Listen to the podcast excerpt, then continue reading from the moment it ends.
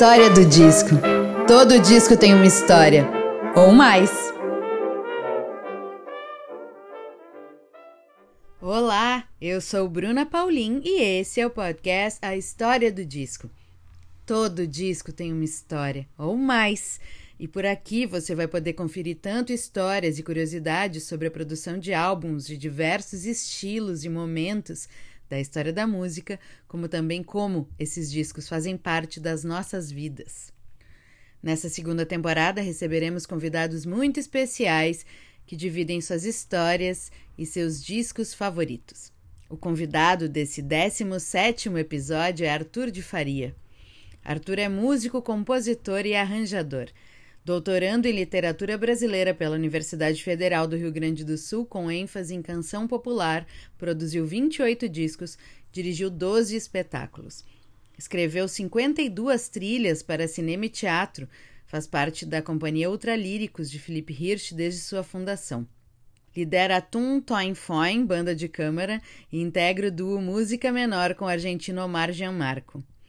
Por 20 anos esteve à frente do Arthur de Faria e seu conjunto, com quem lançou seis de seus 14 discos e tocou em meia dúzia de países. Ministrou dezenas de cursos sobre música popular brasileira no Brasil, Argentina e Uruguai e atualmente o faz na especialização em literatura brasileira da URGS. Trabalhou 23 anos em rádio e publicou dezenas de ensaios, artigos, fascículos e livros sobre música popular, entre eles 100 anos de música no Rio Grande do Sul e Elis, uma biografia musical. Dedica-se há três décadas a pesquisar a história da música de Porto Alegre. E hoje você vai conhecer a história de Arthur com Nico Nikolaevski, álbum homônimo do artista Nico Nikolaevski. Quero um barco meio mar, um meio não achei, não veio pra sair do charco feio. Quero um barco meio mar, um porto meio lar, um corpo feito pra se amar e sem receio, meio assim doente, de repente, cheio desse olhar ausente, meio louco meio no sufoco, meio Coca-Cola, meio mal da bola, meio inconsequente. Talvez você nunca tenha ouvido falar na Esbórnia ou em tangos e tragédias. Porém, se você viveu no Rio Grande do Sul dos anos 80 até 2014, em algum momento da vida você assistiu Nico Nikolaevski no teatro ou pela TV. Nascido em Porto Alegre em 1957, começou a estudar piano aos 7 anos de idade. Aos 13, foi aprovado em um teste no Instituto de Belas Artes da URGS. Estudou piano clássico até os 18 anos, quando resolveu seguir os caminhos da música popular, e em 78 montou o grupo musical Saracura, que tinha por objetivo misturar elementos do folclore gaúcho com a tendência do pop internacional. Em 1982, lança um disco independente com composições autorais do próprio grupo. Em 1984, Nico cria em conjunto de Ike Gomes uma comédia musical com tom satírico e nonsense, onde ela assume o papel do maestro Pletskaya, que marcou sua carreira e torna o fenômeno de público, trazendo reconhecimento nacional. Tangos e Tragédias se tornou um acontecimento no calendário anual do Teatro São Pedro, lotando todas as sessões de suas temporadas, que aconteciam no verão. Compôs para teatro, para montagens de Aderbal Freire Filho, Domingos de Oliveira, além de dezenas de montagens gaúchas e filmes também produzidos aqui. Às vésperas de comemorar 30 anos do Tangos e Tragédias, Nico recebeu o diagnóstico de leucemia mieloide aguda e foi internado às pressas. Porém, o tratamento não foi o suficiente para retardar o avanço da doença e ele faleceu em plena temporada do Tangos na madrugada do dia 7 de fevereiro de 2014, aos 56 anos. E seu velório foi realizado no palco do teatro. Nico Nikolaevski é um álbum homônimo do artista, sendo seu primeiro disco solo de estúdio. Lançado em 95, o álbum contém valsas e canções líricas. O disco virou trilha sonora do filme Amores, de Domingos de Oliveira, e foi indicado ao Prêmio Shell daquele mesmo ano. Arthur é um dos coprodutores do álbum e, obviamente, eu vou deixar vocês ouvirem do próprio coprodutor a história do disco. Então, com vocês, a história do disco de Arthur de Faria. Arthur de Faria, bem-vindo à história do disco. Ah, muito obrigado. Muito obrigado pelo convite. Já ouvi vários programas, assim, é, acho bem legal a ideia do programa. Ai, Feliz de estar participando. E foi fácil de escolher, né? Esse Gente, é eu quero contar para vocês, queridos ouvintes, que Arthur de Faria é o campeão.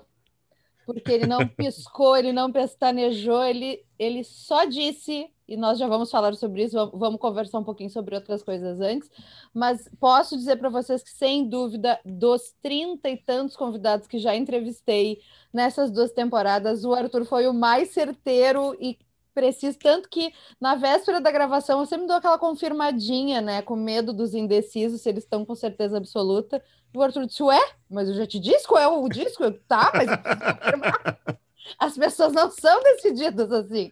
É, e gaúcho ainda. É, é, bem gaúcho. É, mas bem gaúcho. ai, ai, Arthur, se tu tem memória, eu sempre eu gosto de começar o papo sempre com essa pergunta porque eu, eu acho que é um bom aquece. Epifania ou uma lembrança uh, de um momento, alguma memória que tu tenha com música que tenha de alguma maneira feito um sentido diferente para ti, assim. tem tem alguma lembrança dessas? Tem, tem muitas, assim, porque não tem músico na minha família, mas a minha mãe, meu pai e meu avô gostavam muito de música. Então, sempre ouvi muita música com eles. E quando eu tinha seis anos de idade, eu fui levado pela primeira vez num show, que era o show de lançamento do primeiro disco dos. Não, do segundo disco dos Almônicas, do Aqui Almônicas, no Teatro Leopoldina, futuro Teatro OSPA. E eu me lembro, é, é a lembrança mais antiga de infância que eu tenho. Eu não me lembro do, da escola, de ir para a escola, que foi nesse mesmo ano. E me lembro desse show, me lembro da visão do palco, assim, me lembro que o Junei estava de fone, que eu achei estranhíssimo. e, e muitos anos depois, conversando uh, com o Vitor, descobri que o Vitor também estava nesse show, evidentemente, né? Eu tinha seis, o Vitor tinha doze. E, e, era meio hold dos Almôndegas e tal, o Vitor Ramil, né? Uh, esse foi um momento bem, bem de epifania, assim, né?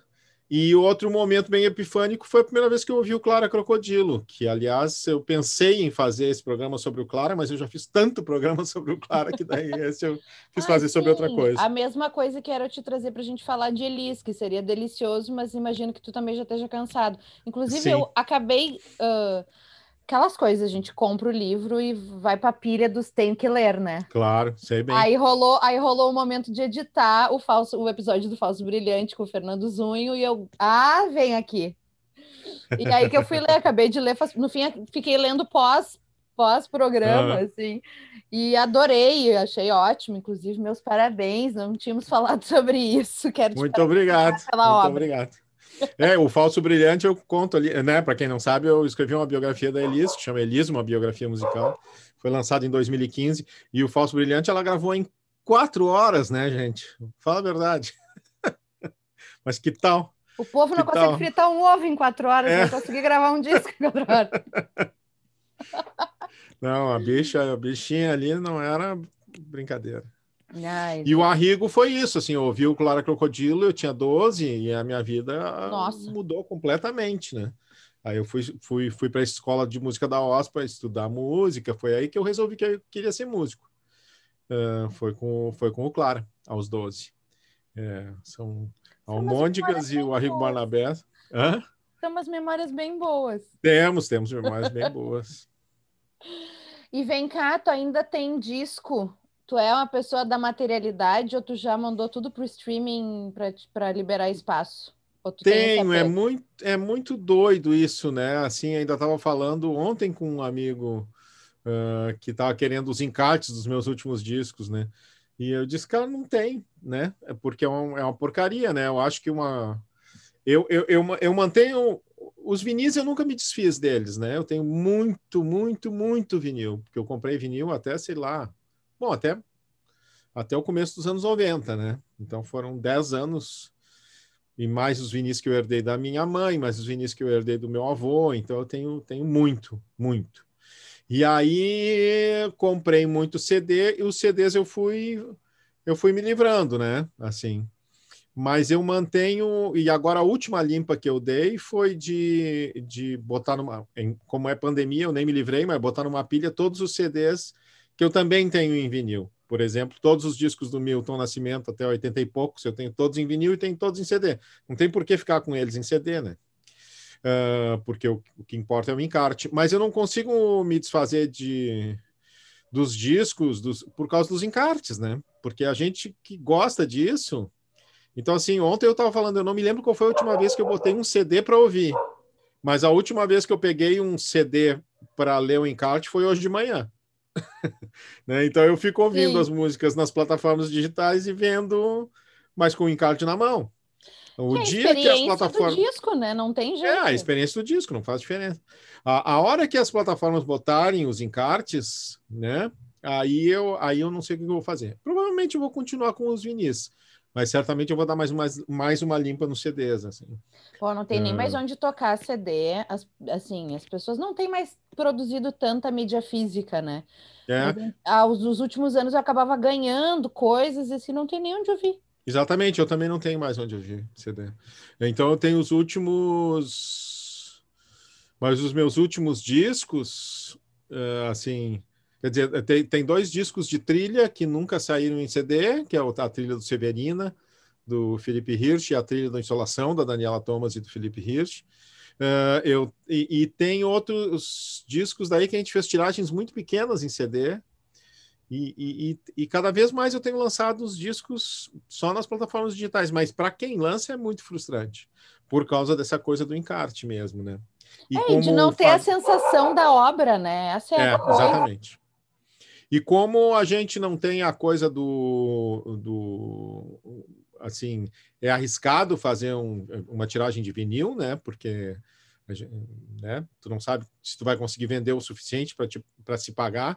Então, eu nunca me arrisquei a, a, fazer um vinil. Eu quero fazer um crowdfunding para lançar um vinil daí do, do disco que a gente vai lançar, está lançando aos poucos esse ano, que é o primeiro disco da Tuntan Fine, que tá a minha banda mais recente que eu montei, que é uma orquestrinha de 10 músicos, eu acho que merece sair em vinil, mas vai sair primeiro no digital, assim, né? Tá saindo pela, pela Audioporto. Então. É, essa coisa do crowdfunding é, é a maneira de viabilizar essa mídia física, que, claro, né, tem um custo muito alto, mas que, ai, um charme pensar, vamos lançar Tum Tum no, no vinil, né? É. Qualquer... Me, me manda o link da campanha. mas tu ouve os vinis eu, eu tenho um toca-disco que está funcionando, mas é, também é a mesma coisa. Eu ouço mais, é mais prático. Eu acabo ouvindo nas plataformas e pegando vinil para ver o encarte. Uh, e é uma coisa bem linda o encarte de vinil, né? Nossa Senhora. É uma obra de. Tu, tu pode pensar como uma obra de arte Sem agregada, dúvida. né? Ao, ao, ao disco. Não todos, né? Tinha muito vinil chinelão, mas tu pega, por exemplo, como eu falei do, dos, dos, do Milton. O Milton Nascimento é um cara que até os anos 80 ele tinha um capricho inacreditável, assim, né? Com a parte gráfica dos discos dele. O Milagre dos Peixes, quem nunca viu, é um deslumbre, assim, é um deslumbre. Porque é um, é um disco que ele se transforma em muitos objetos que tu vai abrindo, vai desdobrando. Eu recentemente comprei centenas de sacos plásticos daqueles de primeira qualidade e reensaquei meus meus vinis todos. Não deu, não deu todos, mas deu, deu muitos. Bem trabalho de pandemia. Vou, vou é. atualizar é. os saquinhos plásticos da discoteca. Exatamente. E eu sempre cuido muito, né? E o meu pai e minha mãe cuidavam também, meu avô também cuidava. Então eu tenho muito disco. Eu tenho tenho discos que valem muito e que foram comprados na época, tipo assim, os, os três primeiros do João Gilberto, Ai, uh, toda luxo. a discografia. É, toda a discografia da Elis conforme ela ia saindo. Uh, Uh, o disco do Edu Lobo com a, da, com a Maria Bethânia de quando saiu, os Almôndegas de quando saiu, então, Clara Crocodilo edição original, os discos do Itamar, então isso tudo em estado de novo, porque ainda quando eu guardava e passava ainda aquele líquidozinho para limpar o vinil, botava dentro do plastiquinho, o plastiquinho dentro da capa, a capa dentro do outro plástico. Então tá tudo Agora... bem inteirinho. Ainda bem, tu falou do plastiquinho, eu me lembrei do Gui Weber. Eu odiava aquele plastiquinho, uhum, ficava embolotando uhum. no fundo da capa. Não, mas o Guilherme não, não tem menor capricho. Eu acho que ele não deve ter nem. Ele é o tipo do cara que não deve ter CD mais. Não, ele não tem Deve mais se nada. É. E eu ainda mexi É. com ele, criatura, tem um homem taurino, uma pessoa que, que é apegada ao material. Como é que tu não tem? Não tem? Aí ele disse: Ah, é a minha lua em gêmeos, eu só tenho os livros agora, que não tem É. mais nada de CD, de disco, de nada. Porque quando ele participou, óbvio que eu mais queria era uma foto dele segurando o estrangeiro, né? E ele não tinha Aham. mais nem um encarte para dar as horas pra gente. Mas isso de atualizar os plásticos e atualizar os. manter a coleção em dia, a gente já sabe que o vinil tem uma durabilidade que não tem nem comparação com a do CD como mídia. Se É, a gente total. conserva bem e cuida bem, nossa, gente, é para a vida inteira. Então, É, eu vejo assim, porque eu pego. CD. É, eu pego CDs que eu comprei em- nos anos 90. ah, e, e já estão, já tem, de vez em quando pega um que já tá bichado, que já não roda, Sim. né? E os vinis não. E mais incrível do que isso, eu tenho 70, uns discos de 78 rotação também, né? mas tu tem onde E eu tocar. tenho. Não, não tenho. E tenho alguns discos do, da Casa Elétrica, que teve em Porto Alegre entre Uau. 1913 e 1924. Eu tenho um disco da Casa Elétrica de 1913, que eu achei num antiquário em São Sebastião do Caí. Comprei, levei para o Marcos Abreu, que é o cara que, que, que cuida das, das remasterizações, né? O Abreu deu uma lavada no disco, botou o disco, botou a agulha e o disco que tinha naquele momento, acho que foi 2018 por aí, tinha então 105 anos de idade, rodou perfeitamente como se tivesse sido feito naquele ano. Então é isso, né? É, dif- é- é a diferença da coisa da mídia digital. Isso eu tenho muito medo também, assim. Dá uma mancha solar mais forte, aí apaga tudo que é digital no planeta. E aí? Como é que fica? Como é que fica? É, eu penso nisso. Falar é muito bom. É uma explosão solar daquela mais forte, É. desmagnetiza tudo que tem no planeta. Esses E aí? Spotify vão tudo pro saco. Vão tudo pro saco. Em Hollywood, os caras ainda fazem, né? Todo filme, quando ele é finalizado, fazem uma cópia dele em, em mídia física, em película mesmo, né? Sim. Mesmo que ele não tenha sido feito nada em película, como a maior parte não é feito mais, né? Porque a película tu guarda num cofre, a pro- a prova de fogo, e ela vai existir para sempre, né? Quer dizer, para sempre não, mas. Bem refrigerada, na É. temperatura certa, vai, vai lindo. É É. uma loucura, né? E, e a gente foi condicionado a pensar que essas mídias, elas, além de ultrapassadas por tecnologia, elas tinham uma durabilidade que não era tão Claro. duradoura, e é uma loucura isso, porque a maior mentira que o mercado nos aplicou, maior Não, e a outra era a coisa do. Nossa, quanto tempo se perdeu discutindo se o som do vinil ou do CD era melhor, né? Ah, Quando a resposta, por exemplo, do Marcos Abreu, a primeira vez que eu perguntei para ele foi: depende. é Então, claro, depende. gravou, Depende, prensou, depende do CD e depende do vinil. podre. É, prensou um vinil com uma fita podre no, no quintal de casa, ou tu gravou o CD no melhor estúdio, com a melhor masterização. é, é. É que as pessoas falam muito da compressão. É, claro que é uma coisa. é. Mas também a qualidade do material com que é feito o vinil, a qualidade do toca-disco com, que- com que tu ouve, né? O que tinha, o que aconteceu daí com o CD é que o CD padronizou, né? Um CD caríssimo, de excelentíssima qualidade, ou um CD que todo mundo tinha, a diferença de preço era muito pequena e a diferença de qualidade era muito pequena. Agora, um toca-disco vagabundo, um toca-disco de excelente qualidade, um pode valer 100 vezes mais do que o outro Bom, e ser 10 vezes melhor. Então tem isso, né? é, e as- a própria agulha. Exatamente. exatamente. Nossa, aí tu vai para um outro universo que não tem fim, né? É. Agora tu falou de CD, lembra dos CDs de ouro? Não, não lembro disso. Me lembro Tinha- dos. Tinha uns que eram com ouro, como se fosse fazer alguma diferença se o Gente. som fosse ruim. Aham. Nenhuma, só cobrar mais caro. Tu era uma pessoa quando comprava mídia física de assim, ah, azar que é caro, porque eu quero, porque eu preciso desse disco, ou tu nunca foi essa pessoa assim de loucuras, loucuras financeiras para comprar para comprar coisas. É, é, de- depende, né? Assim, de- depende. Mas eu acho que eu nunca fiz uma. ah, porque tinha uma época que tinha que disco que tinha discos que só comprava importado, né? Sim. Mas o- os discos importados eles não eram tão mais caros assim do que um disco nacional. Era, sei lá, três, quatro vezes mais caro. Então não era. E assim de comprar alguma raridade muito grande por um dinheiro muito grande, acho que eu nunca fiz isso. Mas completei, sempre tinha a obsessão de completar as discografias, né? Tá falando com um cara que até hoje tem 67 CDs do Piazzolla, mais uns 20 vinis. Do Frank Zappa tem 40 CDs. Na verdade, eu dei os CDs todos do Zappa, fiquei só com os vinis. Dei para o Eric Andres os CDs do Zappa. E, e assim, Tom Jobim completo, Chico Buarque completo, Caetano completo, a Elis, obviamente, completo, Milton Nascimento completo, até os ruins. Então tinha, tinha muito essa senha completíssima. Porque se o cara, se o cara leva a sério, se o cara leva a sério o negócio, tem que comprar os discos ruins. É óbvio. Quem não é compra, fã? quem é, quem é fã do artista, quem quer comprar os discos bons, tem que comprar os discos ruins também. Não tem esse negócio. E tem disco ruim o Milton ali, numa fase ali nos anos 80. Puta que eu pariu. Arthur, Depois me explica por que aquelas produções, por que, por que foi feito aquilo? É, eu, eu abandonei o Milton quando ele gravou aquele EP com, com RPM. Eu sabia que, certamente que ia falar tu não isso. Deve lembrar. É? Que... Sabe por que, que eu sei? Eu não sabia até poucos anos. Porém, meu namorado é fã de RPM. Ele gosta Meu de Deus muitas, ele céu. gosta de muitas coisas, ele tem um gosto maravilhoso. Não o julgue antes de terminar Sim. de ouvir a história. Não, tudo bem, eu nunca desfiz amizade por causa de gosto musical, nem. nem... Mas, mas, não, e essa piada, tipo, isso é. tem toda uma, uma mítica em volta desta piada, de afinal, por que, que essa pessoa é fã de RPM.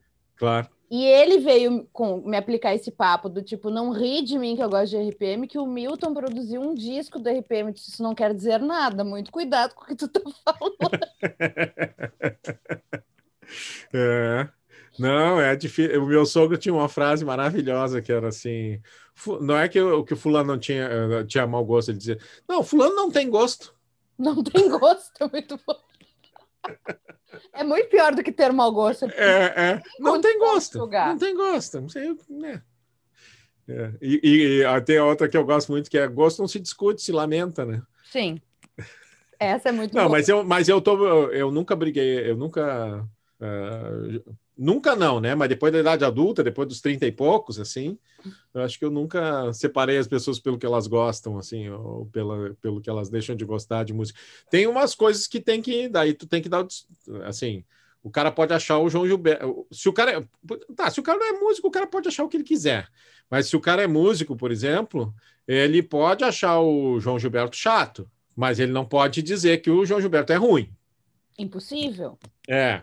Ele, né? A única vez que eu quase briguei com alguém por um motivo estético era assim numa mesa com um monte de gente, e aí tinha uma amiga nossa com um namorado novo, e de repente daquele silêncio na mesa, e eu só ouço o, o namorado falar: Ah, mas esse Torival Caymmi é uma farsa, né?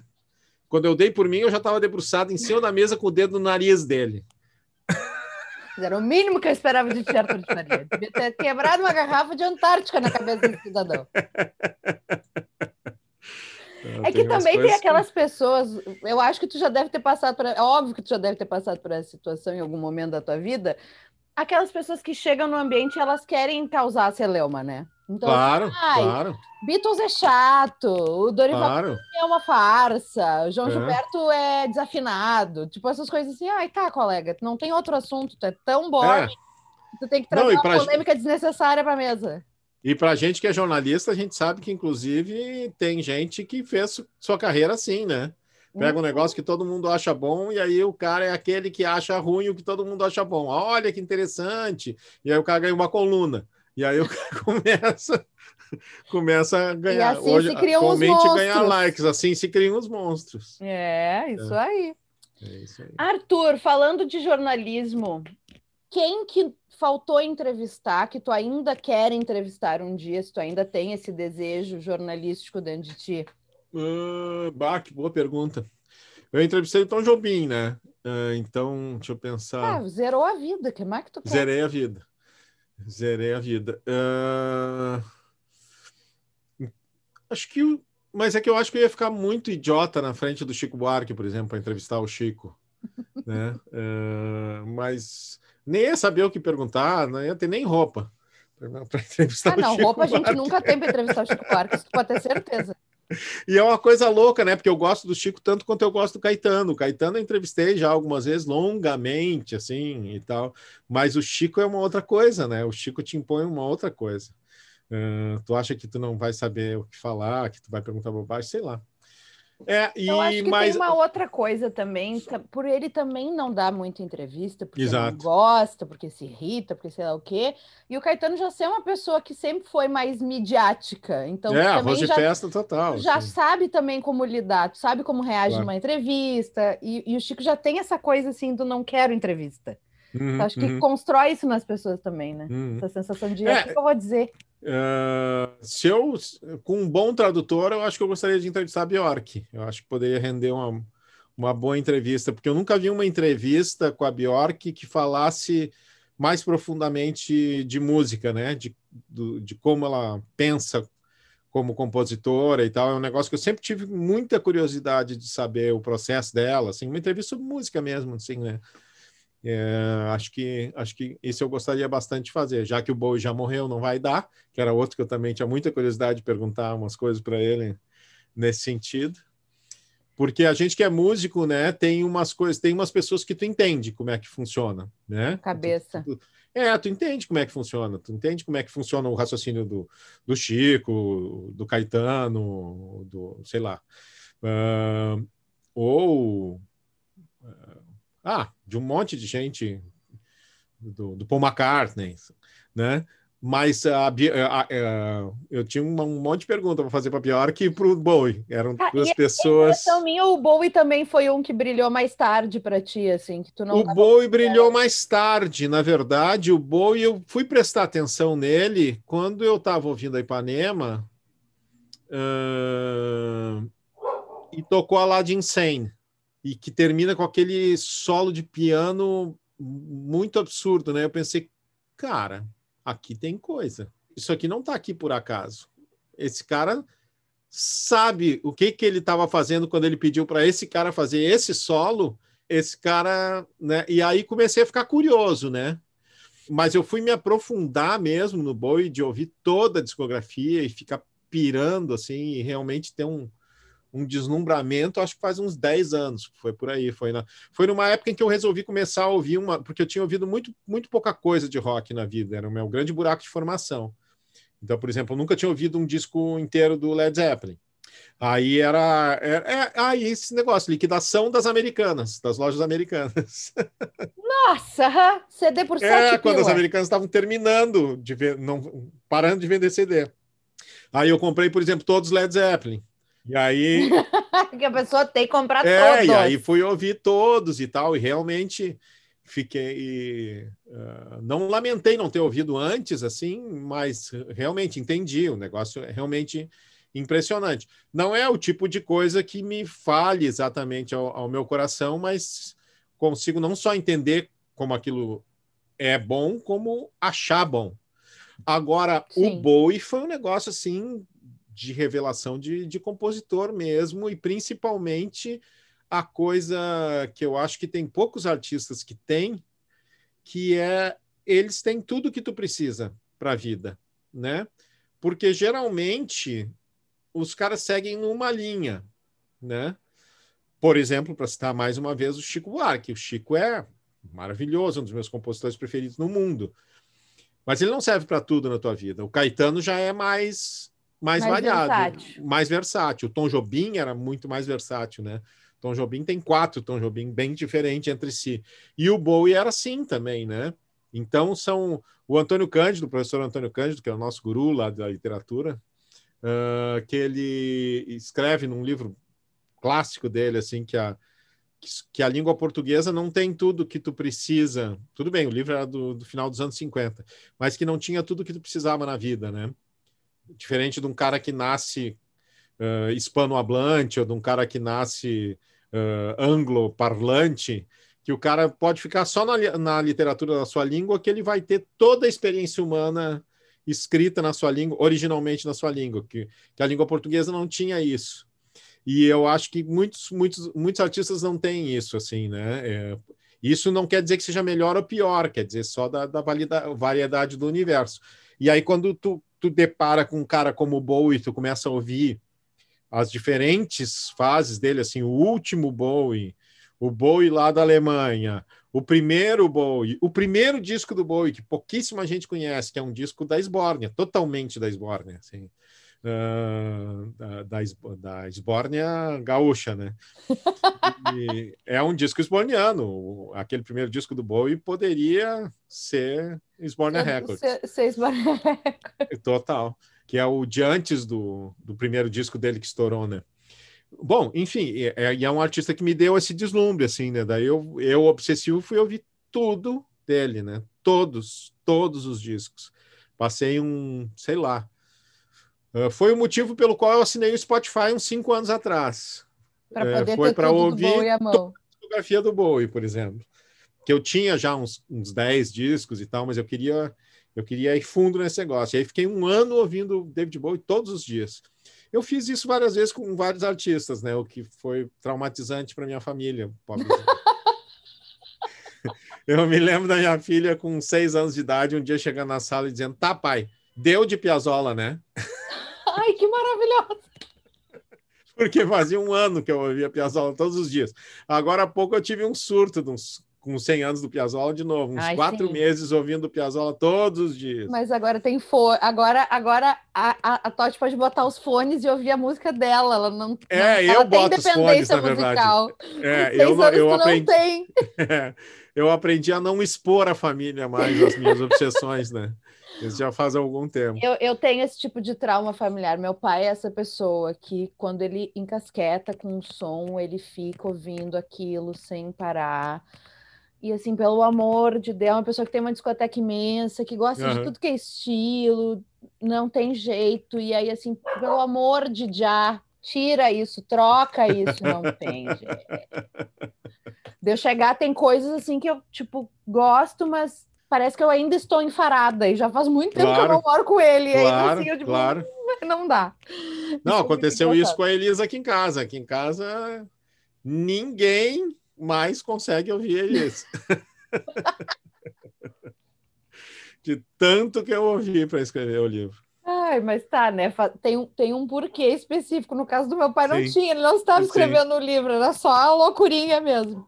Sim. Sim. inclusive, falando em Bowie, tu compartilhasse com a gente para o Noite dos, dos Museus ano passado uma playlist a oito horas de David Bowie. Exatamente. Esse é o Bomba Meu Bowie. que são só oito horas só com, com as músicas que eu acho realmente muito foda dele. Deu só oito horas. é.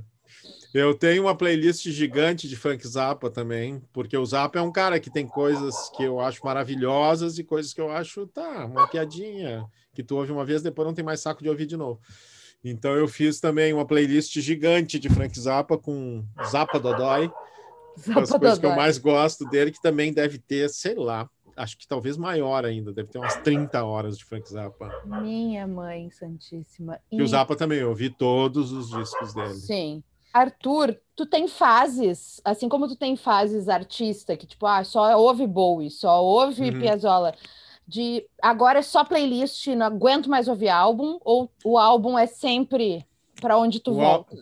O álbum é sempre. Eu nunca consegui me livrar disso. Eu não consigo largar um disco no meio, até hoje. Até tu não hoje. é uma pessoa shuffle.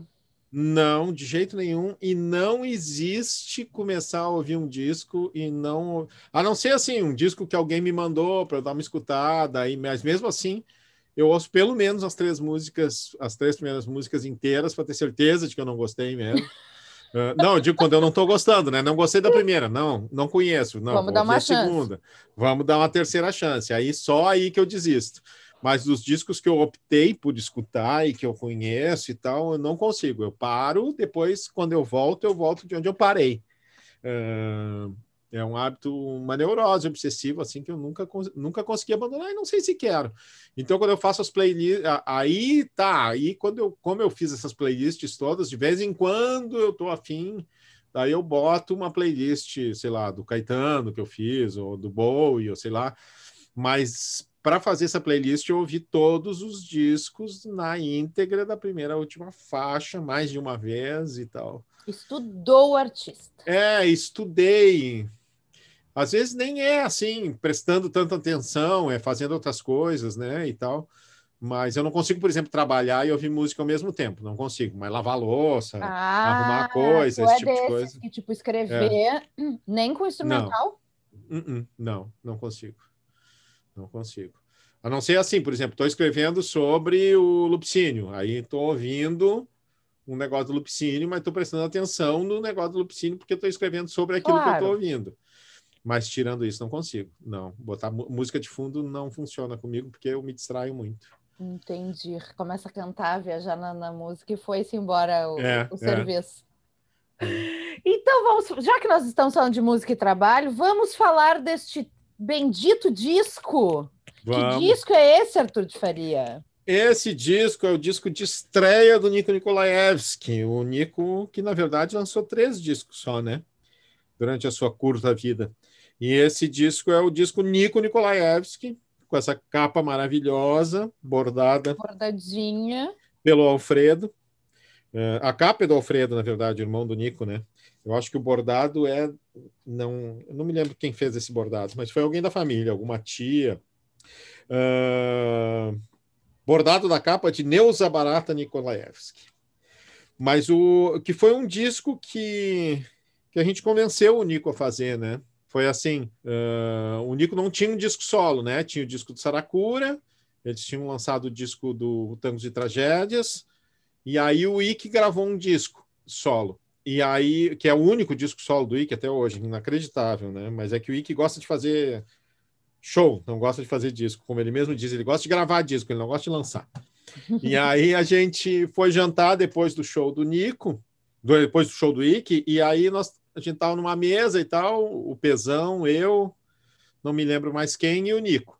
E aí eu disse: tá, meu, agora é a tua vez, cara, tem que fazer o teu disco. E ele disse: ah, só se vocês produzirem. e ali selamos o trato, né? Bah, vamos produzir esse disco, sem dúvida nenhuma. E aí tinha assim, o Nico tinha dois repertórios prontos, uh, de shows muito bons que ele tinha feito e que eu tinha visto ambos e tinha ficado doido com ambos. Dois shows muito diferentes.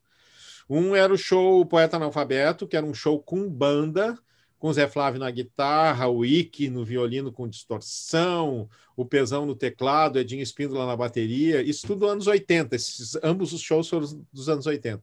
E era um show pesado, tenso, barulhento e tal. E um outro show que ele tinha feito, que eu não me lembro se tinha nome, uh, que era só o Pesão e ele. Era um show de, de, de piano e bateria, basicamente, todo assim silencioso, com pouca coisa e tal. A gente discutiu muito sobre qual dos dois fazer e acabamos decidindo por fazer esse último. Então é um disco basicamente com o Nico e o Pesão, algumas poucas participações especiais, um disco com muito silêncio, assim, mas ao mesmo tempo com umas músicas. Bom, é, é eu, eu acho o Nico uh, extraordinário, né? Assim, eu, uh, não tem nenhum outro compositor uh, gaúcho que tenha me influenciado tanto. A gente também tinha influências em comum muito fortes, assim, né?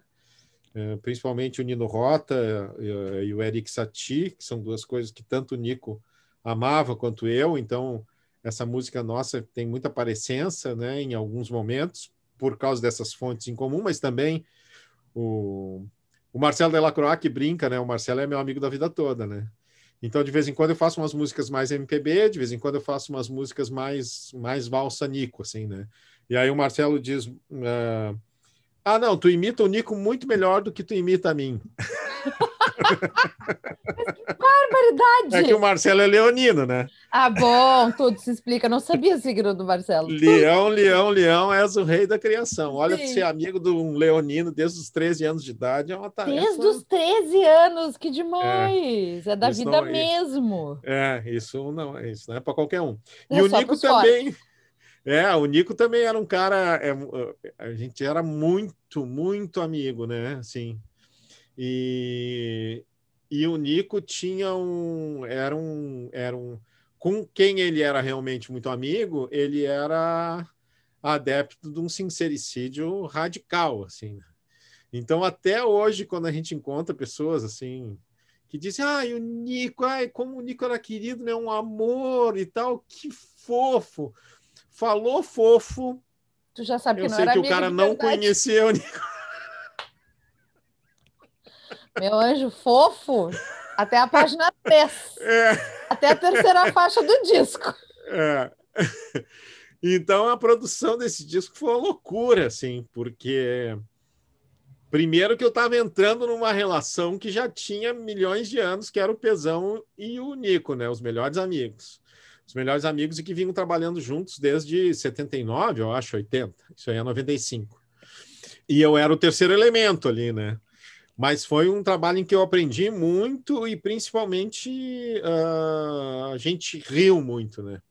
Segundo eles, eu dormi muito também. Porque a gente gravava nas madrugadas, eu trabalhava de manhã. E às vezes eles entravam em umas discussões, o Pezão e o Nico, naquelas discussões intermináveis que iam me dando um soninho, eu encostava no sofá, dormia, acordava e ainda estavam na mesma discussão para resolver aquele negócio. E eu nunca tive muito saco para isso, assim. O fato é que foi um disco. É, é, não, eu quero resolver as coisas logo. Eu digo que eu, eu posso não ser bom, mas eu sou rápido. Então eu, eu resolvo as coisas é, rápido. homem? Eu sou Sagitário com ascendente escorpião. E Tá. aí a gente ri muito disso também, do fato de que é um disco com 30 e poucos minutos, poucas faixas e que levou quase três anos para ficar pronto. Jesus. Mas desses três anos, assim, dois anos e nove meses foram de discussões filosóficas entre, Entre os dois. e tu entre os dormindo. dois. E eu dormindo no sofá. É, da Tec Áudio, da Versus Comunicações, foi gravado em muitos lugares e tal. O que eu acho impressionante nesse disco é que ele não envelhece, né? Não. Ele não envelhece. As pessoas ouvem ele pela primeira vez hoje e ele tem uma coisa muito atemporal, que foi uma coisa bem consciente, a gente procurou isso, assim. Então, ele não tem som de disco dos anos 90, ele... A, a ideia era gravar um disco acústico com o mínimo, com uma sonoridade meio de, de, de, de circo, né? De banda de Sim. circo, e que ele fosse exatamente soasse como, como ele seria feito ao vivo, como ele era feito ao vivo, né? E é, bom, eu fico, eu fico muito, muito contente do resultado, assim, né? Até hoje, a cada vez eu ouço e, e acho, nossa, tanto as músicas que são do Nico mesmo, né? Quanto a versão que ele fez para comida dos Titãs, que é uma coisa assim do outro mundo de lindo, né? E, e, e é um disco que tem umas canções que são mais simples e umas outras canções. Tem umas peças instrumentais assim elaboradíssimas. A grande valsa triste assim que é uma coisa muito linda e umas canções muito simples e aquela e aquela busca do Nico para ser falsamente simples né? Então Uhum. às vezes são músicas que parecem muito simples mas elas não são simples né? Como diria ele elas não são simples porque esse eu acho que é o gênio, né?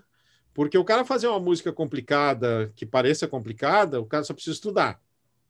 Né? E o cara fazer uma música que ela pareça simples e ela é complexa, isso é a grande genialidade, né? É o Jobim. Uma das Sim. músicas mais. A terceira música mais tocada do mundo é Garota de Ipanema, que é uma música infernalmente complexa e ninguém se dá conta, porque ela é tão. parece tão simples. Né? Então é, é essa jogada que o Nico tem muito, assim, né? Bom, eu acho que é um disco que todo mundo deveria ouvir, né? É, a gente gravou. Tem várias historinhas, assim, por exemplo, a gente gravou. eh, Tem, tem ao longo do disco tem dois pianos. Tem um puta piano Steinway de cauda maravilhoso, gravado na PUC, ah, no Teatro da PUC, aquele pionão da PUC, No salão de atos. ah, no Salão de Atos da PUC, no antigo Salão de Atos, pelo Marcelo Sfordia, que era um gênio de gravação, ah, que era um dentista, gê- gênio da gravação, assim, com quem eu trabalhei muito, fiz muitos discos com ele, muitos discos que eu produzi com ele gravando, ele gravava a OSPA, gravava e gravando no estúdio um, o piano da, da Tec Audio, na época eu acho que se chamava Egera ainda, que era um pianinho de parede, que a gente chamou o Persson, da Persson Pianos, para desafinar o piano. Porque a gente queria. porque a gente queria um piano com aquela sonoridade de pianinho de salão desafinado. Sim, de então tanto ele foi bater. lá, é, então ele foi lá e desafinou meticulosamente o piano. Que maravilha. É, ele sempre pede, tu esclarece bem esse negócio, porque essa frase pode ficar esquisita. A gente É. chamou o Persson para desafinar o piano. Então a gente chamou o Persson e pediu para ele desafinar o piano.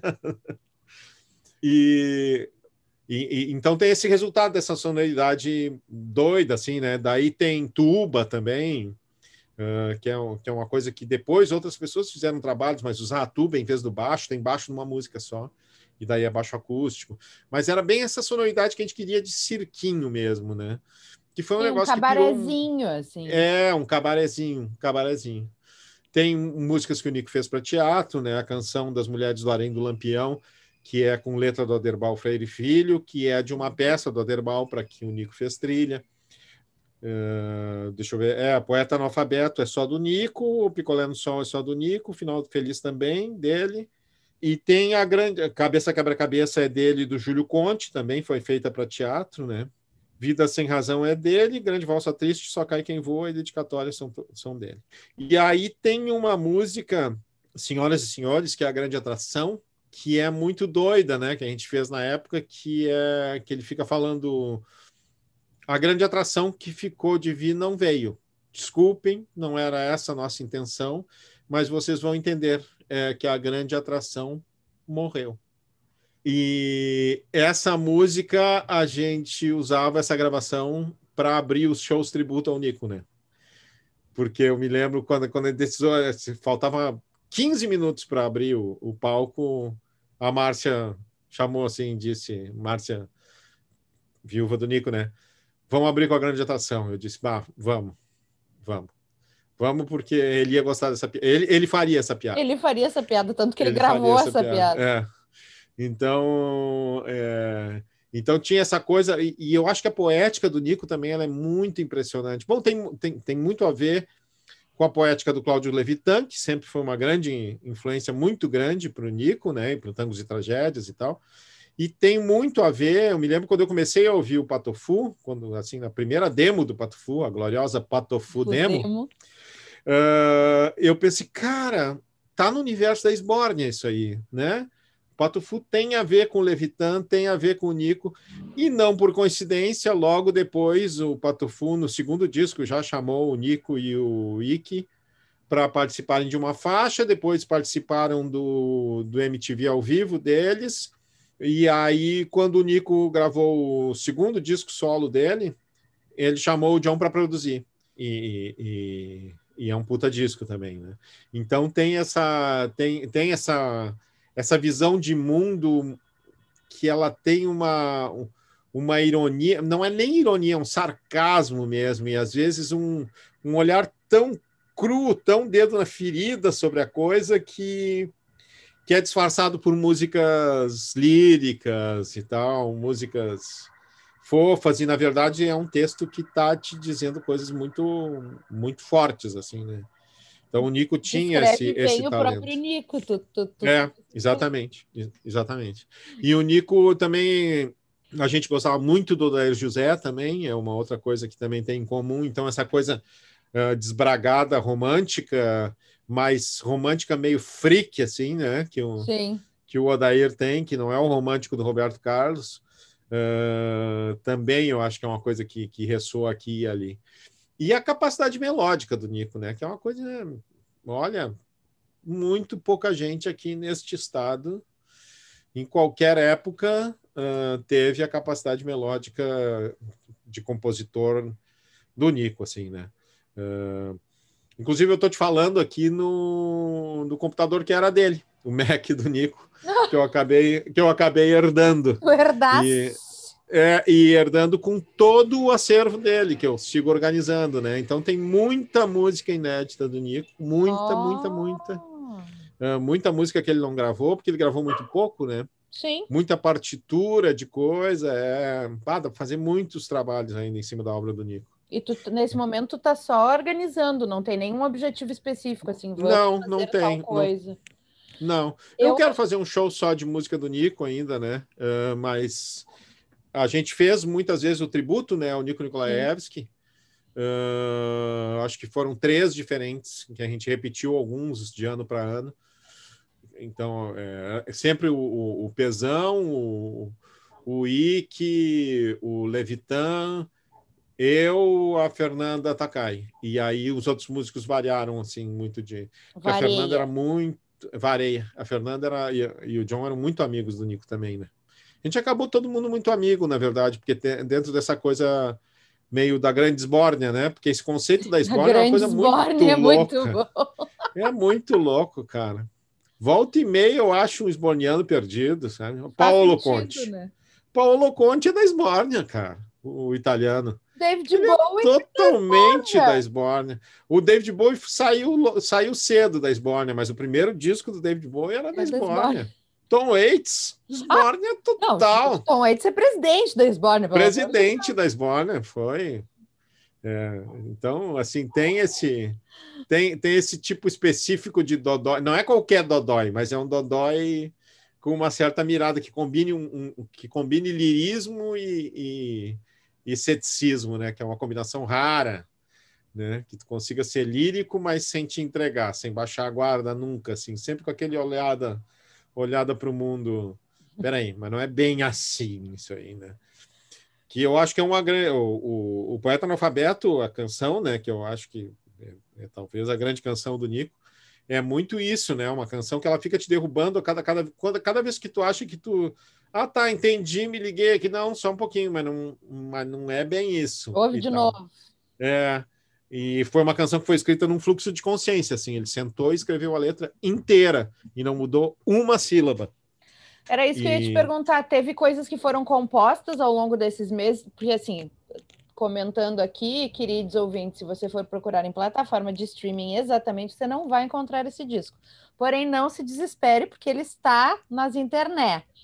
E uhum. eu achei uma versão inteira no YouTube, tá? Que veio com uma ficha técnica que, inclusive, eu quero checar contigo se é isso mesmo, porque eu adorei.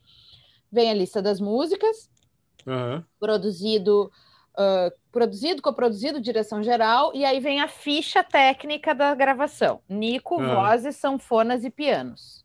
Isso, isso aí. Pesão, bateria, piano, teclados e assobio. Isso. Arthur, glissando em quebra-cabeça e assobiu. Eu assoviei e passei os dedos nas cordas do piano, assim, glissando na corda do piano. Eu adorei. Músicos convidados: Marco Antônio, tubas e trombone, e Evaldo Guedes no baixo. Isso aí. E gravado de março a setembro de 95 nos estúdios Versus e Egger, mixado por Renato Alcha. Isso aqui, ele foi gravado, depois ele levou muito tempo para ser mixado e tal. Uh... É, não, tá perfeito. Isso aí, quem é que subiu? Já te digo aqui, vamos dar os parabéns para o John Deerjoff. Ah, tá, o John é uma figuraça. O John é um inglês maluco, apaixonado, um americano maluco, apaixonado por música de Porto Alegre. Ele veio uma vez para cá, comprou um monte de disco no, ali no, no Viaduto da Borges e ele segue comprando nas internet e tal, e ele masteriza os discos, e quando ele sobe, sobe sempre com uma qualidade de som impressionante, com as fichas técnicas completas. Uhum, achei demais. É uma, é uma, é uma figura, figura rara. Uh... Rolou compor alguma coisa durante esse processo ou já veio tudo meio pronto, assim? É, na verdade, todas essas músicas, estou vendo aqui, já estavam compostas, porque elas eram todas desse show menos a música 11, que é a dedicatória, que uhum. o Nico gravou escondido de nós. E a gente só ouviu quando o disco ficou pronto. Ah! Então, que é uma dedicatória que, que fala: eu dedico esse disco ao Fernando, ao Arthur e principalmente à Márcia, Márcia que ficou, que ficou cuidando das crianças em casa. que é a música mais linda do mundo também. Então, tu imagina a primeira vez que a gente senta para ouvir o disco e aí tá terminou Só Cai Quem Voa, terminou o disco e tal. Não, aí entra um, um outro negócio. Foi bem, bem lindo. Era esse tipo de, é, esse tipo de pessoa que era o, o, o Nerso Nikolaevski. O Nerso. E, e eu gosto muito também, eu acho que uma outra música que é. Bom, todo disco eu acho muito bom, né? Mas Só Cai Quem Voa é uma outra música que é impressionante, assim. Eu tenho tocado sempre nos meus shows, sempre terminado shows com ela há alguns anos e é uma música que sempre impacta as pessoas. Assim. Sim. Sempre as pessoas querem saber. Porque ela tem uma coisa uh, muito ligada na música klezmer tradicional, né, que é a música, a música dos judeus ashkenazi, a música dos judeus do leste europeu, que o Nico tinha isso muito forte na, na, na música dele mas ao mesmo tempo com aquela poética do Nico, aquela coisa. Então é uma coisa que ao mesmo tempo ela parece muito familiar e mas ela dá uma, uma torçãozinha na coisa assim, né? Que eu acho que é a grande e com puta refrão, né? É, e o, e o, próprio título da música, né? Assim, é, só cai quem for. Cair é ruim, se decepcionar não é legal, mas pelo menos tu viveu é. coisas, né? E assim, só vai, só vai poder te arrepender se fizer, se não fizer, vai ficar fazendo o quê? Chorando? Exatamente. Essa música tem um clipe que a gente gravou na época com direção. Não me lembro quem dirigiu o clipe, a direção de arte era do Fiapo, Bart. Maravilhoso, maravilhosa direção de arte, tudo. E eu acho que ele tem, tem no YouTube o clipe dessa música. Não numa qualidade de, de vídeo muito boa, mas tem. Deve ter no, no site do Nico, que é um site muito bom, muito completo também. Pois que o, né? também o disco está lá, queridos ouvintes. Então também. O disco está você, inteiro lá. Se você não achar a versão do querido John, nosso amigo, lá no site do Nico tem o disco todinho. Só que não tem essa ficha técnica tão completa, é isso que eu fiquei chocada. É. Então pegue no YouTube que tem a ficha completa faixas preferidas nós conseguimos elencar? Sim, uh, na verdade é difícil. Pois é. Sou cai quem voa, sem dúvida. Só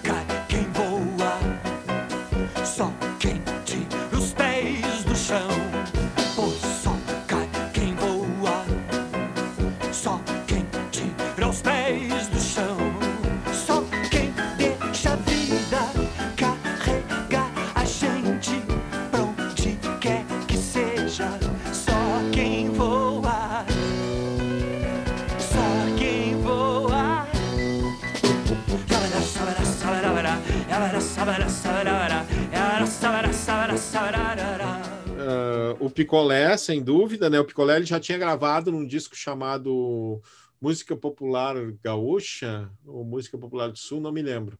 Era um LP uh, ah, que ele tinha gravado, inclusive, com o Vitor Ramil nos teclados. Tinha uma gravação anterior dessa música.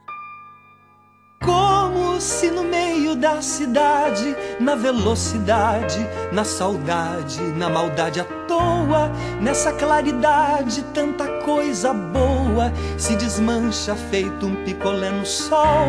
E feito um picolé no sol, eu quero estar agora para esquecer do mal que tá lá fora, me esperando para cobrar a taxa, tá com a mão toda suja de graxa. O, o poeta analfabeto, que eu acho uma profissão de fé muito impressionante, que também está no disco do Ike. Sou poeta analfabeto, sou maluco, sou profeta, sou palhaço, sou cantor. Sou Brasil, século XX, Porto Alegre, inocente, santo, franco, atirador. Vou cantar esse galope, profecia que a primeira pop trova maldição. Falso riso amarelengo, zombadeiro, virar encarquilhada solidão. Riso amarelengo, zombadeiro, pra virar encarquilhada solidão. Quero ver se ainda tem recheio de verdade ou só maldade nesse coração. De tanto somar bobagens e besteira, nós no fim subtraímos o principal. Que acabam sendo esquecido nessa ânsia de chegar aos nomes fora do final. Uh, difícil. Canção das Mulheres do Arém do Lampião é daquelas que te mata chorando, assim. Pelas mil e uma noites do sertão, mil e um pecados, coração, por esse sol que arde de desejo. Pelo chão, que é o mar de Dom Sebastião, eu te persigo, virgulino lampião. ai Ceará, os meus pecados, ai, ai, ai. Ah, é difícil. Nossa. Exato, já é, escolheu.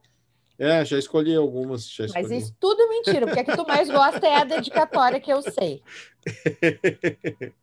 Não, é, eu só cai quem voa, eu acho que é a que eu mais gosto de todas. Assim. É, é uma música muito poderosa, muito poderosa. É um disco muito, muito bonito. Eu, foi o que eu te disse antes da gente começar a gravar. Eu acho, eu acho que eu nunca tinha escutado ele inteiro. Eu conheço algumas uhum. das músicas da vida, Uhum. Mas escutar a obra redondinha, assim, foi, foi uma experiência tanto. Pena que eu não tenho um vinile disso para ouvir, mas tudo bem. Mas isso nunca saiu em vinil. É. Imagino eu, porque foi bem a fase da transição é. ali, né? Pouca coisa é. ainda estava se editando em vinil. Esse é um disco que valeria sair em vinil. Nossa, é um, muito. Nossa. Essa e é um capa, disco de... esses bordadinhos, já fica Nossa. imaginando. É um disco de 30 e poucos minutos. Pô, a Noise podia lançar esse disco aí, ó. Rafa Rocha. Se tu conhece o pessoal da, se conhece o pessoal da Noise, sugere aí um. Alô, alô Rocha. Tenho mais uma sugestão para você. Seria um ah, baita é um disco. Descasso. É um descasso. Arthur, e o que que tu estás aprontando neste momento? Neste momento, ah, muitas coisas assim, né, pandêmicas. Bom, eu, eu, tenho uma coisa que eu comecei a fazer e depois eu desisti, que era gravar um disco de voz e piano, coisa que eu nunca tinha feito, de músicas que eu fiz durante a pandemia. Fiz até agora, sei lá, umas 25 músicas. Nossa. Mas, é, mas desisti, acabei desistindo, porque eu não tenho saco de gravar em casa, eu gosto de ir para o estúdio, então talvez quando baixe um pouco isso, eu, eu, eu vá fazer. Uh, mas o que tá para sair é o disco que a gente gravou assim pouquinho antes de começar a pandemia, que é a Tum Fon, que é a minha banda dos sonhos, assim, né? A orquestrinha que eu montei uh, de 10 músicos, só gravou. Tem fera, só tem é, fera só... nessa banda, por favor. É. Eu estou muito feliz, muito feliz. E é uma coisa assim de todo mundo se amar muito é uma coisa que poucas vezes eu tive na minha vida um grupo desses, assim, um grupo de pessoas. Eu tive, assim, duas vezes no teatro e a primeira vez na música, então, que eu participo de um grupo onde todo mundo gosta de todo mundo e está muito feliz de estar com todo mundo, assim. E são dez, né? E a gente viajou pouco, porque logo veio a pandemia e tal. A banda começou em 2018, mas a gente conviveu muito, porque a gente ensaiou por o disco 50 vezes. Então foram 50 ensaios antes de gravar o disco. E aí o disco está gravado, vai sair agora o primeiro EP. Hoje eu estava provando a capa, inclusive, com o pessoal da Ocorre, que está fazendo a parte gráfica, e o disco sai pela, pela, pela Audioporto. Audio então vai sair um primeiro EP chamado Tum, depois um segundo EP chamado Toin, e depois o disco inteiro que vai, que vai se chamar, evidentemente, Tum Toin Fine. Uh, são músicas. A maior parte das músicas eu compus para teatro ou para cinema. Uh, e aí adaptadas para essa formação de orquestra, porque a ideia era essa, era ter uma orquestrinha que pudesse tocar uh, as mais variadas formações, né? Então tem violino, tem acordeão, tem dois fagotes, tem trombone, percussão, guitarra, baixo, bateria e piano e um ou dois acordeões, né? É, Sim, então gente, é... perguntava que é dele acordeona. É, serve para serve para tudo. É uma banda que serve multitarefa. Eu estou terminando também o meu doutorado, que é uma biografia do Lupicínio Rodrigues, dentro das minhas eternas pesquisas. Vai, ser, vai, vai chamar, inclusive, Lupicínio Rodrigues uma biografia musical, na mesma onda da, da Elis. Elis. É, já tem 300 páginas, tá? Tá, tô, tô, nos finalmente. E tô terminando também o primeiro volume daí da história da música de Porto Alegre, que também ambos devem sair pela livraria, pela editora Arquipélago, que foi a mesma que lançou a Elis. E de música, a outra coisa de música é que foi essa coisa louca de a gente, 15 anos depois, relançar, botar nas redes o Justiceiro Tchá Tchá Tchá, né? Que foi um disco produzido 15 anos atrás, lançado uh, há, há 11 anos, que nunca foi lançado no Brasil, que é um, que é um tributo de bandas hispanohablantes aos que mutantes. Que nunca foi lançado no Brasil? Por burocracia. Ah, na verdade, entendi. porque a burocracia brasileira ela pode enlouquecer uma pessoa e fazer ela desistir não só de lançar um disco, como desistir de ter o selo que ia lançar o disco e fechar e nunca mais inclusive e nunca mais participar desse mundo, que foi o que aconteceu com o Sandro, que foi o cara que botou a grana e topou a empreitada e que tinha um selo de Goiânia chamado Alegro. Foi o mesmo que fez aquele tributo ao Odair José, Uhum. Uh, eu vou tirar você desse lugar, Sim, que trouxe o Odair de volta. É, que trouxe o Odair de volta para a conversa. Eu participei do tributo e aí propus para o Sandro naquela época, eu acho que isso foi 2006, por aí. Sandro, vamos fazer um tributo de bandas hispanohablantes aos mutantes, cara, porque tem um monte de gente que gosta dos mutantes na América Latina. Chutei, né? Eu sabia que tinha um monte de gente na Argentina e no Uruguai, que era o que eu conhecia. e aí, e aí chutei, né? Vai que cola, precisava impressionar ele. E aí ele topou e a gente ficou uns três anos trabalhando no meio do processo. Eu tinha chamado o Humphrey, que é um jornalista da Argentina que eu conheço desde garotinho, que na época era editor da Rolling Stone Latina e da Rolling Stone Argentina. chamei o Humphrey primeiro para escrever as, as notas do disco, né? Para escrever o encarte e tal. Daí acabei chamando ele para produzir junto, porque justamente ele estava editando a parte de crítica de todas as, as Rolling Stones latinas, né? Elas eram editadas em Buenos Aires. E aí, pô, ele era um cara que estava conhecendo muito a cena da América Latina mesmo. Aí acabei sugerindo também as pessoas da Espanha, então acabou sendo um tributo hispanohablante. E tem coisa, tem gente muito gigante nesse projeto, Sim. né? Assim, tem o Fito Paz, tem o Café Tacuba, que é a maior banda do México, tem o Aterciopelados, que é a maior banda da Colômbia. E, e tinha, tem gente que na época tava, ainda não tinha pintado como pintou depois, né? Tem a Silvia, a Silvia Pérez, que é uma cantora uh, espanhola da Catalunha maravilhosa, assim, que na época era uma menina, uma menina, é incrível essa, essa mulher, procurem, procurem né? O Raul Fernandes também, que na época tinha produzido pouca coisa, depois ele começou a produzir umas, umas cantoras super famosas desse mundo latino, e ele tem um duo com o Lee Ranaldo, do, do Sonic Youth, é um uhum. cara que, uhum. que trabalhou, fez coisas com, com o filho do John Lennon, com o Sean Lennon também. Então, uh, e, e, todas as pessoas, todas não, estou mentindo, mas a gente entrava em contato com as pessoas e a primeira pergunta que a gente fazia era: tu conhece os mutantes? Se tu gosta?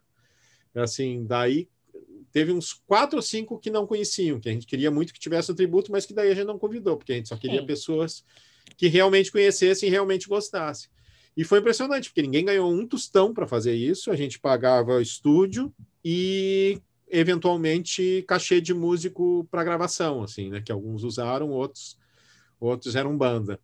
E, e foi um trabalho assim muito gratificante, porque eu acho que o resultado final ele tem uma unidade que é raro numa coletânea, porque a gente ia sugerindo, né? Assim, pois é, por exemplo, vocês fizeram uma distância esse trabalho, já era. A já gente fez a distância. Office, já era remoto. Já era home office. e a gente foi sugerindo para as pessoas e foi monitorando. E na época tu monitorava por e-mail, né? Não tinha nada tão instantâneo quanto tem agora. Mas uma coisa que a gente sempre falava com as pessoas é não é cover, gente, não vale cover. E daí, assim, dos 25 que gravaram, uh, sete ficaram muito perto do original, daí a gente não botou no disco. A gente só pegou realmente quem, quem cumpriu o que estava combinado. que é, vamos recriar as músicas dos Mutantes Sim. e fazer versões em espanhol, né? E a, a, tem duas que são cantadas em português, uma é do café, um é o Café Tacuba, mas eles cantam com sotaque tão forte que tu nem te dá conta que é português. E, e o disco saiu nos Estados Unidos, juntamente, foi bem na época, por coincidência, que daí os Mutantes voltaram. Sim. E aí o disco foi lançado na época que eles fizeram a turnê lá pelos Estados Unidos. Por essa época, inclusive, tinha a conversa de fazer uma turnê sul-americana. O Kurt Cobain tinha proposto fazer Nirvana e Mutantes. E aí ele morreu e acabou não rolando, né? Mas isso ia ter sido sensacional. E saiu na Colômbia, saiu na Argentina e no Uruguai. E aí no Brasil foi enrolando, enrolando, enrolando. Assim, a primeira, a primeira coisa que empacou é por causa do Veja Como Vem, Veja Bem, Veja Como Vem, vai, vai bem. Essa música ah. que ela é composta por dois caras da rua lá dos dias. Sim. Eram dois amigos da rua. E aí, para a fábrica, precisava autorização dos caras. Aí levou um ano para a gente conseguir localizar. Um já tinha morrido, herdeiro, para transformar isso num papel assinado e tal. Sim, tá. obrigar a pessoa Daí, a ir num cartório. Exatamente. Daí, quando isso aconteceu, finalmente disse: ah, vamos lançar no Brasil agora. E beleza, já tinha saído nos outros lugares. Sim. Aí veio a outra de não, mas a gente precisa da autorização reconhecida de firma no cartório de todas as versões em espanhol. Então, tu imagina tu, tu mandar um e-mail lá para os caras do Tafé Tacuba, por exemplo, e dizer: olha só, sabe aquele disco que vocês gravaram três anos atrás sem ganhar nada e que já saiu nos Estados Unidos, já saiu na Colômbia, já saiu na Argentina, já saiu no Uruguai? Pois é, para sair no Brasil, a gente precisava que vocês fossem no cartório ali, pegassem uma fila, registrassem o negócio, assinassem e mandassem pelo correio para gente. Não, né? Daí o Sandro, o cara da gravadora, disse: eu não vou pedir isso, até porque. Né? Daí ele desistiu. E aí, quando começou o negócio da pandemia, o Humphrey, que era o, o terceiro coprodutor, o Humphrey não, o Manuel Onis, músico, que participa também do tributo, ele disse: pá, gente, vocês se importam que eu tente fazer isso? E eu disse, claro que não. A gente dá maior força, né? Tanto o Humphrey quanto eu. E pensamos, bah, ele não vai conseguir, não vai ter saco para fazer isso. Ah, mas olha, e ele conseguiu. faz no lombo da pessoa, é. é tanto tempo livre. Ele entrou em contato com os 18 artistas, conseguiu autorização de todo mundo, conseguiu um selo, o Clube do Disco da Argentina, que, que adorou, né? Porra. E aí subimos o disco para as plataformas. É um disco incrível, assim, e, a arte da capa foi o Arnaldo que cedeu, uh, o Sérgio Dias participa, participa. do disco também, uh, uh, o Arnaldo Antunes quis participar, e a gente tinha combinado que não ia ter nenhum artista brasileiro, mas tu não diz não pro Arnaldo Antunes, né? Pelo amor de Cristo. Ainda mais na época o Arnaldo Antunes estava bombadaço com os, com os tribalistas na Argentina, né? Sim. E daí, não, pô, o cara é praticamente um argentino nesse momento, e ele queria muito gravar com a Liliana Herrera. E aí, artistas incríveis, assim, eu gosto de tudo que tem ali, né, nesse disco. E tem coisas tem, tem duas bandas que eu não conhecia, que foram sugestão dos guris, que uma é a La Mansana Cromática Protoplasmática. Não, que é o melhor nome. Melhor todos. nome. Que é uma banda psicodélica também, que tinha uns 20 músicos da Argentina. O Rossal, uma banda de rock que eu também não conhecia. E aí, coisas muito doidas, tipo uma banda de free jazz de Bogotá, sabe? Uhum. Uh, e. Asdrubal? E é, o Asdrubal, gente do Uruguai, uh, também meio do under, gente, gente grande do Uruguai, gente grande da Argentina, gente do under, esse perfil, né? E aí a coisa também daí o grande milagre que foi do, do cara que fez a masterização, que é um gênio, que é um argentino chamado Andrés Maggio, que é um cracão mesmo, assim, masteriza até para Madonna e tal. É, e que é o cara que pegou 18 faixas gravadas assim, Cada uma, uma na jeito. casa do cara, a outra no melhor estúdio da Argentina, a outra no. e fez com que tudo soasse como se tivesse sido gravado no mesmo estúdio, num estúdio bom. Assim, é um trabalho de masterização. Geralmente, quando as, as pessoas perguntam o que é masterização, tu tem dificuldade de dizer, né? Porque às vezes é uma, é uma coisa muito muito específica a masterização de um disco, né? Mas num caso desses, é fácil a pessoa entender. Sim, Imagine o cara é um que um gravou, um gravou o disco na casa dele, o outro gravou no melhor estúdio da Argentina. E aí todos os graves e agudos de todas as faixas, eles são os mesmos, o volume é, é o mesmo, o equilíbrio parece um disco que vamos lá, vamos pegar esse estúdio aqui e vamos todo mundo gravar nesse estúdio. Então, e estamos muito felizes porque está tendo uma baita repercussão. Assim, hoje saiu uma matéria grande na Espanha, saiu na né? Colômbia, né? saiu na Argentina, no México, está saindo um monte de lugar, em vários lugares aqui do Brasil também. Então, estamos bem felizes com o resultado desse disco. Esse está em todas as plataformas digitais. Ah, não, é e assim, né? Tava na hora, tinha que ter. Era muito sem sentido não, não estar disponível e não. Uhum. Né? Apesar de não ter sido na época lançado, pelo amor, né? Precisa. É, o Arnaldo está muito feliz. O Arnaldo está postando coisas todos os dias, assim, bem, bem feliz com, com e é realmente muito impressionante assim né? Porque nossa bom, Mutantes é muito impressionante né? Não tem ontem eu ainda fiz uma uma live sobre sobre os Mutantes sobre esse disco né? Porque é, tem poucas bandas no mundo gente naquele nível. É uma coisa Sim. muito louca. Não é não é pouca coisa que aconteceu ali. E, se tu for parar para pensar inventividade mistura de sonoridades e de referências, a, a antropofagia no seu esplendor, uhum. de uma maneira muito uh, internacional, não por uh, ser europeia ou, ou uhum. estadunidense, mas por, por, por ser uma linguagem acessível para outras culturas que não falam português, né? Exatamente. Gente, assim, eu ou eu que sou uma doentinha de Beatles ouso dizer, está acima.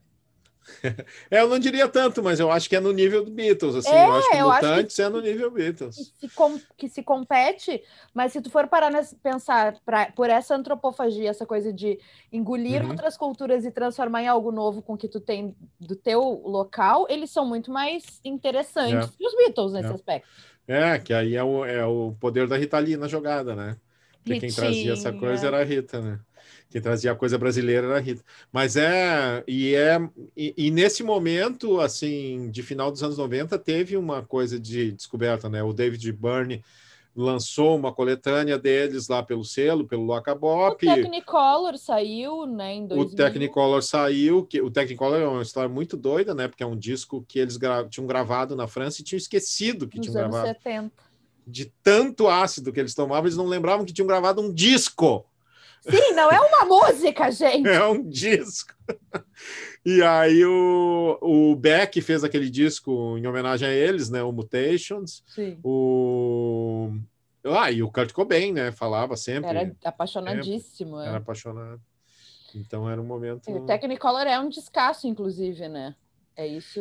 É, é um é descasso. É mais impressionante deles não conseguirem lembrar deste disco, que era maravilhoso, não é qualquer é. porcaria. Eu, eles devem ficar super tristes que, que não rolou a turnê Nirvana e Mutantes, né? Eu fico triste porque a gente não conseguiu, quase, quase rolou uh, na Argentina Patufu, Arthur de Faria seu conjunto e Mutantes. A gente armou na época do para lançar o disco, a gente ia lançar nesses três. Eu não me lembro agora o, o que que o que, que deu errado no último momento, mas estava quase fechando é o show. Eles não assim, tinham passaporte para lançar o disco lá.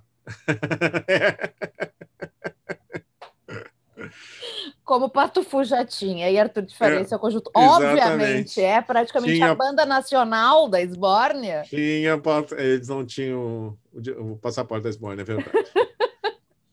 Aí não pode, é contra a lei. É. Ai, querido. Bom, tem muita coisa ainda para lançar para sair. Tem mais alguma coisa que tu esteja fazendo que tu queira contar para os nossos queridos ouvintes? Ah, teve um negócio que foi abortado pela pandemia, que é um projeto muito legal chamado Sementes à Retomada, que eu estou produzindo e arranjando com a, é, a banda Ladigna Rábia, uma banda daqui de Porto Alegre, de cumbia, ska e, e, e outras coisas é tudo um bando de comunista, como diriam os bolsonaristas. Na verdade, não sei se algum é comunista, mas é tudo uma, é tudo uma gente de esquerda muito ligada ao movimento social e tal. E uma banda que eu adorava, assim, adorava que eu digo porque eu nunca tinha falado com eles e eu via eles em shows e achava muito bom. E com um coral uh, Guarani da, de Maquiné, da comunidade Guarani de Maquiné. Mas que coisa e é um trabalho de Faria Franca. É, tudo, tudo, tudo bicicletista esquerdista, gaysista, maconheirista. E aí é indigenista. E aí é, é, um projeto muito lindo com o Coral das Crianças. As músicas são todas do Romário, que é o regente do coral, que é lá da comunidade, que é Guarani também. É umas músicas lindas, lindas, lindas, cantadas em Guarani, arranjadas, e, aí o coral com a banda. Só que aí, no meio do negócio, entrou a pandemia e o projeto não para de mudar, né? Vai sair o disco, vai sair o disco, a gente chegou a ensaiar, mas não vai sair do jeito que a gente tinha pensado fazer, que era juntar todo mundo e todo mundo gravar junto, vai, vai gravar todo mundo separado e tal. Mas é um trabalho bem, eu estou bem apaixonado pela, pela música Guarani, assim, que não tem nada a ver com o que a gente conhece, com o pouco que a gente conhece de música indígena brasileira, né? Sempre que a gente pensa, quando a gente pensa em música indígena brasileira, a gente tem uma referência que é aquela música mais do Xingu, né? Mais da Amazônia e tal, que é uma música muito mais distante do, da música que a gente conhece.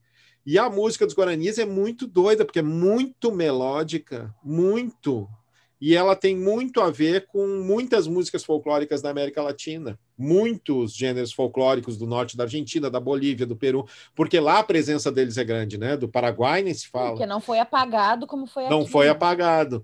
E aí a gente vê que tem essa riqueza aqui, gente, no Rio Grande do Sul, sabe? São essas comunidades indígenas que estão ali no BRIC, uhum. né? Que estão ali no Morro do Osso. que tem uma música riquíssima e que a gente nunca parou para ouvir. Então é, é, um, é, é uma foi bem epifânico assim quando eu peguei e comecei a escrever as músicas passar tudo para partitura para escrever os arranjos é impressionante assim é um, é um mundo agora eu estou bem vai ser a minha, é, a minha nova obsessão é estudar essas coisas são muitas conexões que dá para fazer assim que demais. Nossa, isso é muito legal. E também é, é, tem a loucura do apagamento todo, e pela coisa da, de ser uma, uma cultura muito oral e de não ter um registro, né? Uhum. Uhum. É, naturalmente a coisa se perde pela, pela, pela passagem do tempo, que é uma dó. Então, que bom que tem alguém registrando isso, botando uma uhum, partitura de tipo, é assim para a coisa seguir. Arthur, querido, muito, muito obrigada. Seja sempre bem-vindo. Se quiser Bom. fazer todas as discografia, vamos fazer todas as discografia. Tá bom. Vamos Menos fazer. a do Milton Nascimento com RP. É, do Milton Nascimento a gente faz o começo e o fim e pula o meio ali. Pula RPM. Pula RPM, pula pula aquele disco dele com o Gil. Como é que eles conseguiram, os dois gênios, fazerem um disco ruim juntos? É impressionante. Mas, enfim, acontece na vida de todo mundo, né? Eu acho Ninguém que só o Chico Buarque que não tem disco ruim. Mas é isso aí. Mas, enfim, muito obrigada por ter topado. Ótimo papo, como Obrigado, sempre, adorei. divertido. E seja sempre bem-vindo nas próximas temporadas. A gente, só, a gente só pula uma temporada e já volta. Eu já tô assim. Eu já, eu já selecionei um time lindo, são pessoas ótimas, que têm muitas histórias. Por que eu vou ficar trocando de convidado? Não, só claro. troca de disco. Claro, troca de disco. Eu ia fazer, né, o, o estrangeiro. E aí o Gui já tinha feito, o Guilherme Weber. Guilherme Mas saiu era um na disco frente. que eu tinha pensado, que é um disco também. Nossa. Sim, tu sabe que já rolou isso, assim, ó, com o, o do Tom, que a Clara... Qual do Tom? Que a Clara trouxe, o Antônio Brasileiro. Logo ah, sim. Eu, a Clara foi uma das primeiras que eu gravei. Né? Não foi exatamente na ordem que eles foram ao ar, mas é o Gui, o uhum. Jorge uhum. e a Clara foram os três primeiros. E aí, logo em seguida, a Júlia Medeiros, que é compositora, que é escritora, que é atriz lá de Minas, uh, super amiga, tipo, ai, ah, vamos fazer. E ela, ai, Antônio Brasileiro, é o disco da minha infância. Eu hum, acabei de gravar. O estrangeiro também rola de vez em quando um, um, repeat. E o que, que foi esses dias? Alguém, ah, alguém queria fazer o fruto proibido, eu recém tinha feito. Disse, não, não vai rolar. O Antônio Brasileiro é o disco do começo do meu namoro com Dona Áurea Batista. Ah, me dá o privilégio de estar ao meu lado até hoje. Amada. Essa foi muito a trilha, o Antônio Brasileiro. Ai, esse disco é sensacional, gente. Nossa. De Faz muito sentido ser um, um, uma trilha romance. E vi esse show na, lá na, no puleiro do Teatro São Pedro. Ai, lá na galeria do Teatro São Pedro, que foi o que deu para comprar. Ingresso. Foi maravilhoso, maravilhoso. O teu ouvido funciona, meu anjo. Te pendura no lustre e assiste esse show. Querido, muito obrigada. Tá bom. Tchau. Muito obrigado também. E ouçam o disco do Nico, gente. Esse foi o 17 episódio da segunda temporada de A História do Disco. Para saber mais sobre o projeto, acesse nosso perfil no Instagram, A História do Disco, e não esqueça de seguir o programa na sua plataforma de streaming favorita. E até semana que vem.